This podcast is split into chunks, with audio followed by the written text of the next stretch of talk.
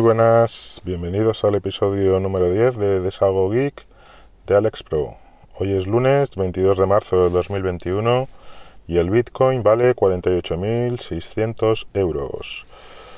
Bueno, hoy ya va a ser un podcast un poquito variado, os voy a hablar de varios temas, eh, algunos que tengo aquí apuntados y luego hablaré sobre la... Eh, bueno, como me queda hablar el, sobre el tema de Android, que tengo en la, en la descripción del podcast, pues os voy a contar, como no se me ocurre otra cosa, eh, sobre todo las aplicaciones que, tengo instaladas en mi móvil. Bueno, eh, os quería hacer un inciso sobre los episodios que grabé en el Bitcoin. ¿vale? Os quería contar cómo, cómo hago yo para, pues, para comprar Bitcoins y cómo los gestiono. ¿vale? Em, bueno, pues yo lo que hago es eh, a principio de cada mes, ¿vale? Ingreso una cierta cantidad de euros en Coinbase y, voy comprando, pues eso. Ahora de momento lo estoy haciendo a principio de mes.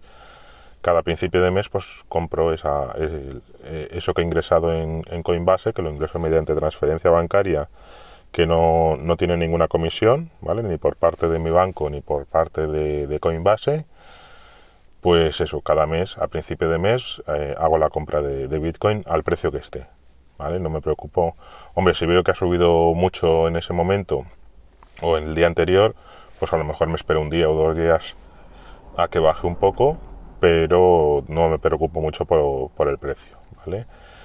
Eh, esa forma de, comprar, de hacerlo pues un poquito cada mes, lo que te permite es eh, que no te afectan tanto las fluctuaciones, ¿vale?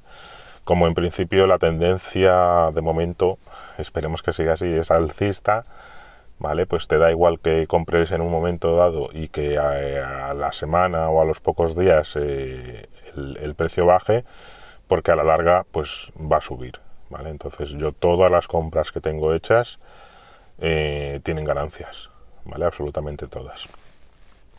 Ahora mismo. Me estaba planteando, eh, en lugar de comprar a principio de mes, con todo lo que haya transferido, em, comprar cada semana, ¿vale? A lo mejor yo que sé, los lunes, ¿vale? Pues cada lunes dividir lo que haya ingresado ese mes entre, entre las cuatro semanas que tiene el mes ir comprando cada lunes. No sé si lo llegaré a hacer porque es que eh, estoy viendo que, a principio de mes casi siempre está más barato que, a final de mes, ¿vale? Entonces, a lo mejor es tontería, lo, tengo que, lo tengo que estudiar. Em, luego, cuando, cuando llego a una cierta cantidad de Bitcoin en el exchange, en Coinbase en este caso, eh, lo que hago es pasarlo a una, a una billetera eh, que tengo en, un móvil que no, utilizo, en un Moto G en este caso, eh, que es la billetera Samurai, ¿vale? Es la, bueno, es la segunda que pruebo y la verdad que me está gustando mucho. He visto bastantes recomendaciones y bastantes vídeos en YouTube de, su funcionamiento y la verdad que la pone muy bien y, al usarla pues la verdad que, me, que, que la veo muy, muy buena. ¿Qué cantidad de dinero espero que haya en Coinbase para, para pasarlo a la, billetera? Pues ahora estoy, espera, estoy haciéndolo cuando llega un céntimo, ¿vale? Un céntimo de Bitcoin, que equivale pues a unos 500 euros aproximadamente, ¿vale? Cuando llega esa cantidad es cuando la paso al, monedero. Aunque en realidad se podría pasar en cada compra que se hace, porque lo que te cobran de, de comisión, al pasarlo a la billetera es proporcional. Eh, creo que la última vez que pasé el último céntimo me cobraron 50 eh, céntimos de, euro de transferencia, o sea que es prácticamente eh, nulo. Lo, que te cobran no, tiene mucha importancia. Creo que es, no sé si un 0,05% o algo así. No, tiene mucha importancia. Eh, Luego, esa, bueno, ese móvil donde tengo la billetera mm, no lo tengo eh, conectado a internet, lógicamente, ¿vale? De hecho, está, lo tengo apagado. los propios fabricantes o, desarrolladores de Samurai tienen otra aplicación que se llama Sentinel. Y esa aplicación de Sentinel eh, sí que la, tengo instalada en el móvil que utilizo cada día, ¿vale? Mi móvil principal. Lo que haces con Sentinel es eh, sincronizarlo, por así decirlo, con tu billetera de Samurai, ¿vale? O sea, a ver si me explico. Coges el, móvil donde tienes Samurai, en este caso ya os digo, es un Moto G que lo tengo apagado, pero bueno, en ese momento lo enciendes y dentro de las opciones de Samurai hay una opción que se llama eh, eh, mostrar dirección... Ostras, ahora no me acuerdo. Espera, voy a mirar un momentito. Vale, pues entras en configuración, en billetera, y hay una opción que pone mostrar ZPUB. ¿vale? Mostrar ZPUB Segwit, ¿vale? Pues le das a esa opción y te aparece un código QR, ¿vale? Todo esto ya os digo en la aplicación de Samurai. Y luego abres la aplicación de, Sentinel en, en el móvil principal y le das a añadir watch list. Otra vez añadir y te aparece que quieres escanear. En este caso le dices que quieres escanear Segwit Bitcoin Wallet, te escanea ese código y desde ese momento ya tienes enlazada eh, la aplicación de Sentinel con la aplicación de Samurai. La tienes enlazada, pero eh, no están las claves privadas, ¿vale? Entonces lo único que te permite es ver el saldo.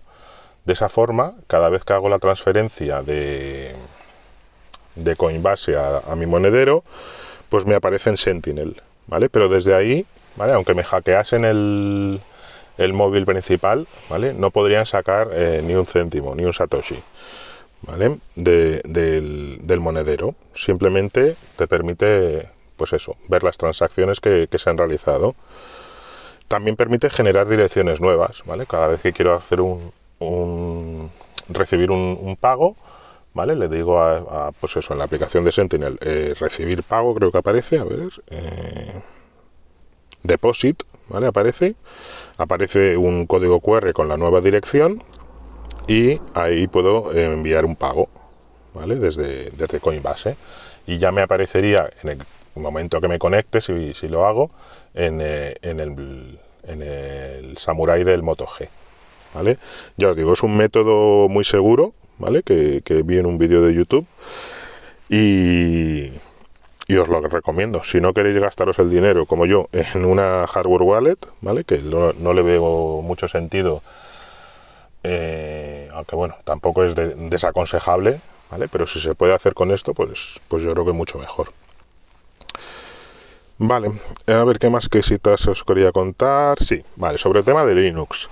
Estuve viendo en, directo el otro día, hicieron un directo en, el grupo de Cacharreo Geek, en YouTube y en, Twitch, eh, sobre GNU Linux. ¿vale? Hicieron un directo en el que participó el de Podcast Linux, el de Podcast Linux y, y creo que era Galego Geek también. ¿Vale? Un saludo a los dos, si es que me escucháis. Y nada, hablaran eso sobre Linux, me gustó mucho el programa, pero hubo una cosa que no estaba yo muy de acuerdo, que era en cuanto a la seguridad, ¿vale? Decían que el tema de los virus, había muchos más virus para Windows que, para Linux, y que era porque se usaba mucho más Linux, eh, perdón, porque se usaba mucho más Windows que, Linux. Claro, se usa, se usa mucho más Windows a nivel de usuario normal, ¿vale? De, de ordenadores de escritorio. Pero en el caso de servidores y routers y televisiones y móviles y todo, ¿vale? Se usa muchísimo más Linux, ¿vale? De hecho, yo creo que el Linux es el, sistema operativo más, más utilizado eh, si contamos todos los, todos los dispositivos. ¿Vale? Y sobre todo el tema de los servidores, ¿vale? Todos los servidores, eh, bueno, todos, el, yo creo que el 90% de servidores utilizan Linux, Y qué mejor objetivo para un hacker. Que hackear un, bueno, para un cracker. No ya sabéis que no me gusta llamarlo hacker. Qué mejor objetivo para un cracker que, un servidor. Que es donde se suele almacenar información importante. Más que a nivel, más que al nivel de usuario. Entonces, mm, si, Linux fuese igual de vulnerable que Windows, los servidores ¿vale? Estarían todos, todos comprometidos. ¿no? Yo creo.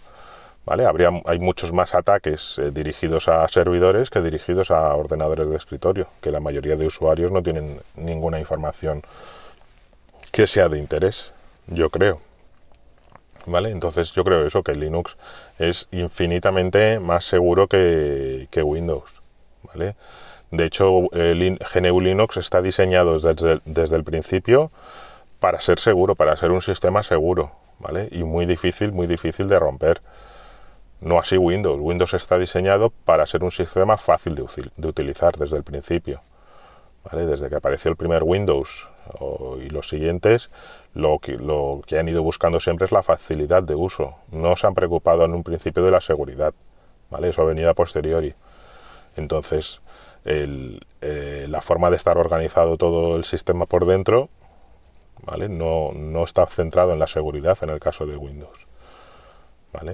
hay miles y miles y yo creo que millones de virus para, Windows que nos pueden atacar y cada día aparecen nuevos, ¿vale? En cambio, en, el caso de Linux, pues los virus que hay se pueden contar con, los dedos de las dos manos, yo creo, y están súper controladísimos, ¿vale? No hay, no hay difusión de ellos. Simplemente era hacer esa puntualización. Vale. Eh, otra cosa que estuve pensando, eh, bueno, es una cosa un poquito, tal vez, eh, que no tiene mucha importancia, pero bueno, el caso de que a los geeks nos encanta ir probando cosas constantemente, ¿no? Ir probando aplicaciones, ir probando servicios, que si ahora instalo esto en la Raspberry Pi, que ahora lo cambio y pruebo esta otra cosa. Claro, eso lo que nos hace, nos, nos sirve para mucho para aprender, ¿vale? Pero nos da, nos da muy poca estabilidad y eh, somos poco productivos, ¿vale? Eh, cuando utilizamos un servicio se supone que es para, para, pues eso, para darle uso ¿no? y, para, y para producir cosas, para producir o para guardar o para, para organizarnos. ¿vale? Entonces, si cada poco estamos cambiando, eh, esa producción, esa, esa productividad, pues la perdemos. ¿vale? Entonces yo ahora llevo ya bastante tiempo que no estoy probando cosas nuevas. ¿vale? Lo tengo todo bastante, bastante estable. ¿vale? Tengo mi Nest Cloud, tengo mi, mis servicios eh, en general, que bueno, ya os hablaré de, ellos más adelante, en, otros episodios más adelante. Y, y, no estoy probando cosas nuevas por eso, ¿vale? Entonces, creo que es, creo que es ahí un, problema ¿no? entre eso, entre ir probando cosas e ir usándolas en realidad. Eh, otra cosa que os quería contar es el tema de las restricciones que tenemos en, aquí en España en el tema de, desplazarnos. ¿no? Eh, me parece indignante ¿vale? que no podamos ir a, ver a, nuestra familia, a nuestros amigos, a otra comunidad autónoma y que sí que puedan venir extranjeros aquí. Que no pueda venir a verme mi, mi mejor amigo o mis padres, pero que sí que pueda venir un tío de Alemania a, mi comunidad, ¿vale? O a mi pueblo, o a mi ciudad, o a mi provincia. No sé, no le encuentro ningún sentido. ¿Qué es? ¿Para salvar el turismo? ¿Pero qué, qué forma de salvar el turismo es esa? No sé, me parece indignante. Que dentro de, tu propio país no puedas desplazarte libremente y que luego pueda venir un tío desde, desde otro sitio, desde fuera del país. Pero, pero ¿qué es esto? No sé, no, no, no le veo ningún sentido. Si no quieren que nos podamos mover, que cierren fronteras, que no pueda entrar nadie aquí. Igual que nosotros no nos podemos mover, que no puedan venir de fuera. Es que no, no tiene ningún sentido, yo creo no sé, me parece, me parece indignante, ¿no? Eh, y estamos tragando con todo lo que nos, todas las restricciones que nos ponen, que yo no, no las veo mal, o sea, que te digan, oye, no, que está el tema complicado, que esto se puede volver a disparar como pasó en Navidad, no os mováis de vuestra comunidad, ¿vale? Perfecto, pero que no puedan venir gente de fuera. ¿Qué pasa? ¿Que los de fuera no traen el virus?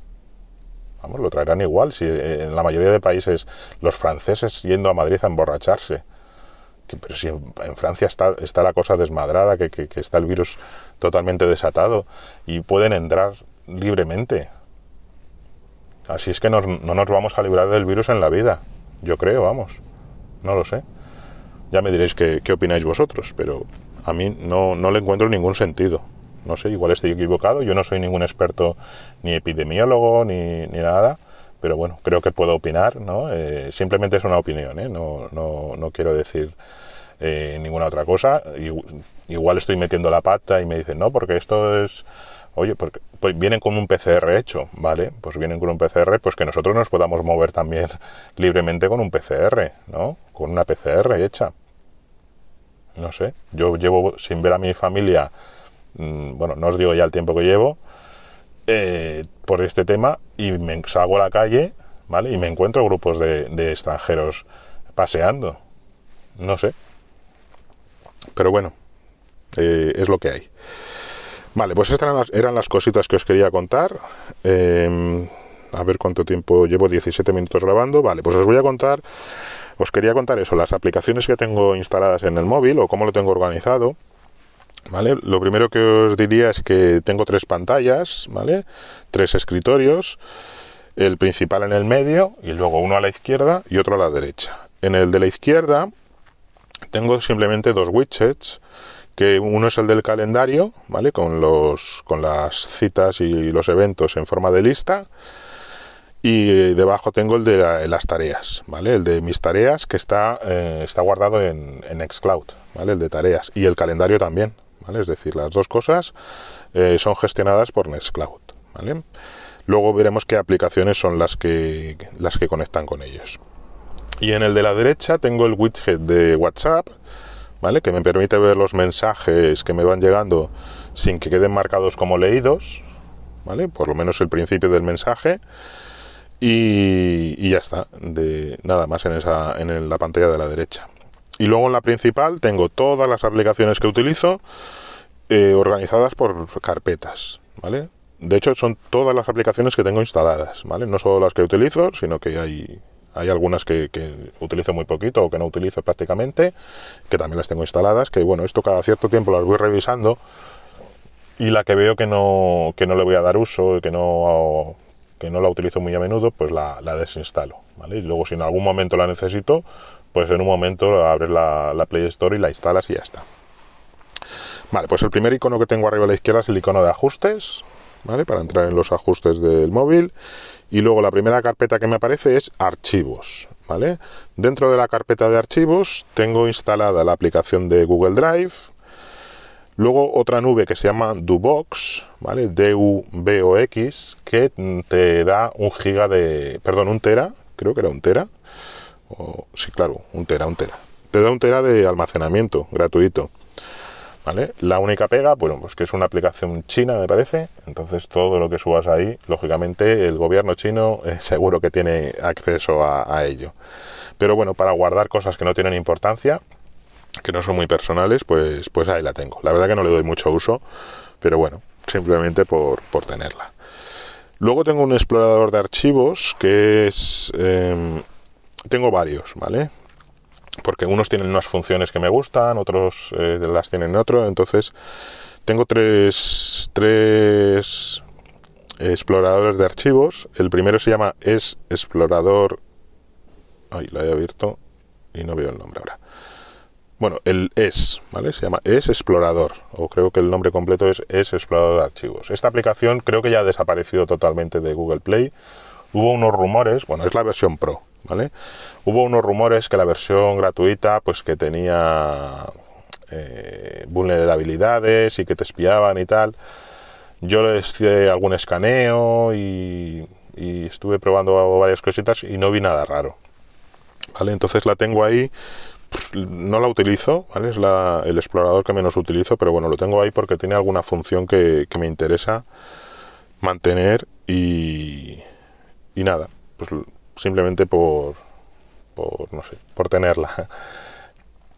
como ya no está en la Play Store, cada vez que cambio de móvil, que bueno, mm, este móvil que tengo ahora es el, bueno, no os lo he dicho, es el Xiaomi Mi 9T, eh, tengo, llevo ya con él dos años aproximadamente y estoy súper contento, No le veo, no voy a cambiar de móvil en los próximos meses, ni, vamos, espero que me dure, no sé, por lo menos otro par de años, yo creo, sin ningún problema, porque se mueve estupendamente, le dura la batería, no sé, estoy, estoy encantado con él. Vale, pues os decía eso, que cuando cambiamos, cada vez que cambio de móvil, pues lo que hago con esa aplicación es hacerle un backup, ¿vale? Con, esta, con la misma aplicación de explorador de archivos, hay una opción de, de hacer copia de seguridad de las aplicaciones y lo paso, paso el, el APK al, nuevo móvil para seguir teniéndolo, porque si no, no hay forma de, volverlo a obtener. Luego tengo otro explorador de archivo que simplemente se llama File Manager, que creo que era software libre este, ¿vale? tiene un, icono azul con, con, un avioncito parecido al de Telegram. Y, y creo que este también lo, lo compré la versión Pro. ¿Vale? Ahora no estoy seguro, pero creo que sí. Y bueno, es, es muy, muy fácil de utilizar y muy útil. Y otro gestor de archivos que es el, del, el que trae el propio Xiaomi, el, propio de MIUI, el gestor de archivos, que también es el que más utilizo. Y no necesito ninguna función especial de conectarme a un servidor remoto, aunque creo que incluso el propio de Xiaomi permite, sí, sí, permite acceso remoto, ¿vale? Por Samba, te permite conectar por FTP, y luego tengo la aplicación de Nextcloud, lógicamente, que la aplicación de Nextcloud no me la bajo de la Play Store, me la bajo de, luego os hablaré de ella, de una tienda de software libre que se llama F-Droid, ¿vale? Seguro que muchos la conoceréis. Luego tengo otra aplicación que se llama RAR, RAR, simplemente para, sirve para extraer eh, los archivos RAR, ¿vale? Los archivos comprimidos en RAR con esta aplicación eh, los, puedo descomprimir. Luego tengo eh, RCX, que esto es eh, Rclone para Android, ¿vale? RCX está en la Play Store y te permite, pues eso, gestionar todos los, los, remotes que se llama en, en Rclone, ¿vale? Que tengo configurados en el ordenador, pues los tengo también en el móvil. Entonces todas las cosas que tengo, yo os contaba el otro día, de que las copias de seguridad eh, con Rclone las encripta y las sube a la nube, pues con esta aplicación puedo acceder a ellas eh, desencriptadas, o sea, descifradas, como si fuese una, nube normal. Y luego tengo la aplicación de ShareMe, que esta viene con el propio MIUI, que no la he usado en mi vida, pero bueno, que la tengo también aquí en esta, en esta carpeta. Sirve para compartir archivos de, de un móvil a otro que esté cercano. ¿Vale? Bueno, pues eh, creo que lo voy a dejar por aquí, 23 minutos 50. Eh, simplemente, pues lo que lo que os digo todos los días, los métodos de contacto. Vale, recordad que si queréis comentarme alguna cosa o hacerme alguna pregunta o cualquier otra cosa, podéis contactar conmigo a través de Twitter en arroba desahogogeek, por Telegram en arroba alexper o en mi blog alexpro.sites.net. Os dejo los enlaces en las notas del programa.